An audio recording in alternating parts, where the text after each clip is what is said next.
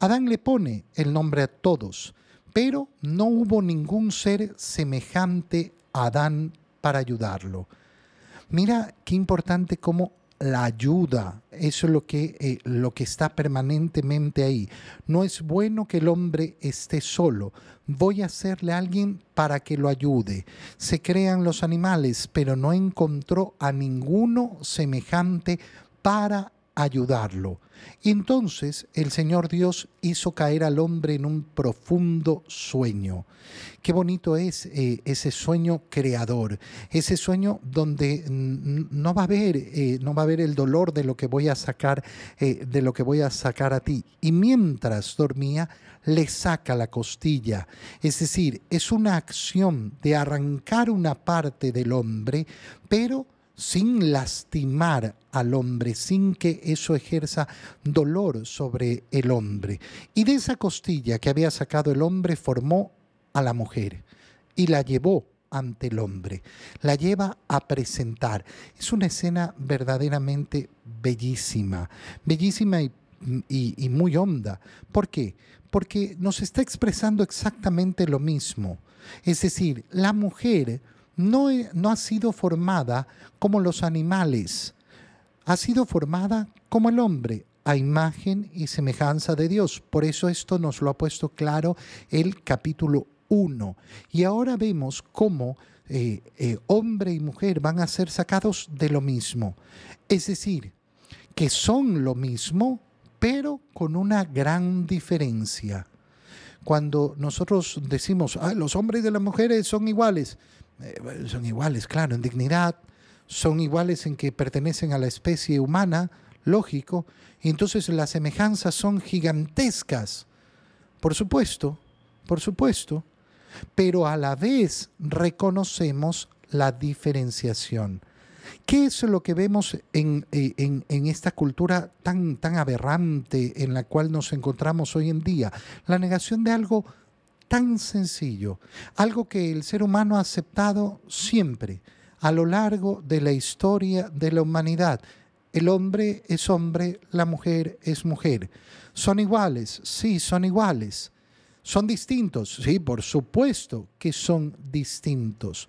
Hay igualdades en tantas, tantas y tantas cosas. Sí, por supuesto, son seres humanos. No, no, no es verdad que uno viene de Marte y el otro de Júpiter. Eso es una locura. No, son, son efectivamente lo mismo, pero a la vez tienen diferencias fundamentales. ¿Y por qué? ¿Por qué tienen que ser diferentes? Para poder ayudarse para poder ayudarse mutuamente. Mira, hay personas que eh, piensan eh, que las palabras que estamos leyendo son una connotación, eh, una connotación de disminución hacia la mujer. Qué, capacidad tan corta de entender. Porque si tú lees con atención lo que estamos leyendo en el libro del Génesis, ¿quién es el que necesita ayuda? El hombre. ¿Y quién es la ayuda que necesita la mujer? Por tanto, lo que se está diciendo es todo el contrario. No es la mujer subyugada al hombre. Eso será una condición del pecado, ¿eh? Después ya la, veremos más adelante en la lectura del Génesis, pero no es la condición de la creación. Todo el contrario, es la necesidad de ayuda que tiene el hombre y que no es bueno que esté solo. Y entonces viene la parte más preciosa, ¿por qué? Porque Dios la presenta, presenta a la mujer al hombre y éste exclama, esta sí que es hueso de mis huesos y carne de mi carne. Esto es el primer piropo de la humanidad.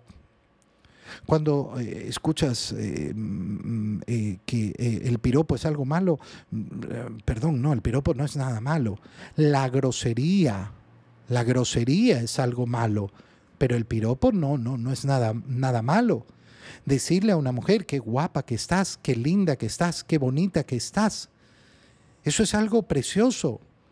Es algo que el hombre reconoce desde el primer momento en que ha contemplado a la mujer. Si en cambio lo que le dice es una grosería, bueno, es un grosero, un patán. Eso es muy distinto. Esta sí que es hueso de mis huesos, esta sí que es para mí. Con esta me siento completo. Y fíjate lo que se produce en ese momento. ¿Por qué? Porque es la primera vez que se hace un alto a la narración de la creación para dispararse hacia toda la historia de la humanidad. ¿Y qué nos dice el libro del Génesis? Por eso. ¿Por qué? porque el hombre ha reconocido en la mujer a los huesos de sus huesos, a la carne de, eh, de, su carne. Por eso, porque el hombre se siente atraído hacia la mujer, es que el hombre abandonará a su padre y a su madre. ¿Quién? Adán? No. Adán no, porque no tiene padre ni madre. A partir de este momento la historia de la humanidad se conformará así, con que el hombre abandona a su padre y a su madre para unirse a su mujer y ser una sola cosa. Mira lo que está diciendo el libro del Génesis. Primera condición para el matrimonio, ser capaz de cortar el vínculo con los padres. No, yo quiero casarme, pero yo no quiero irme de la casa. No, no estás en condiciones para casarte. Tienes que romper el vínculo. Y está hablando de un vínculo mucho más grande que el de los padres con el hijo.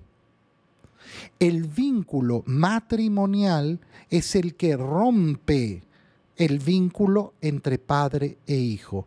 Por tanto, se coloca por encima de eso. No, es que yo soy la mamá y siempre seré la mamá. La esposa es más importante. Lo siento mucho. ¿No lo quieres comprender? Problema tuyo. La esposa es primero, nunca la mamá. El esposo es primero, nunca el papá. Y tampoco los hijos. Y tampoco los hijos. Pero una última consideración importantísima porque porque fíjate bien, Dios la presenta a la mujer. ¿Qué hace el hombre? La ve. ¿Cómo atrae la mujer al hombre? Viéndola es decir, por la mirada, por, la, eh, por eh, justamente cómo luce. ¿Y qué hace el hombre? Habla, habla, pronuncia ese piropo con el que atrae a la mujer. Y claro, eso es lo que vemos en la antropología del hombre y la mujer. El hombre se siente atraído por la vista, la mujer se siente atraída por lo que escucha del hombre.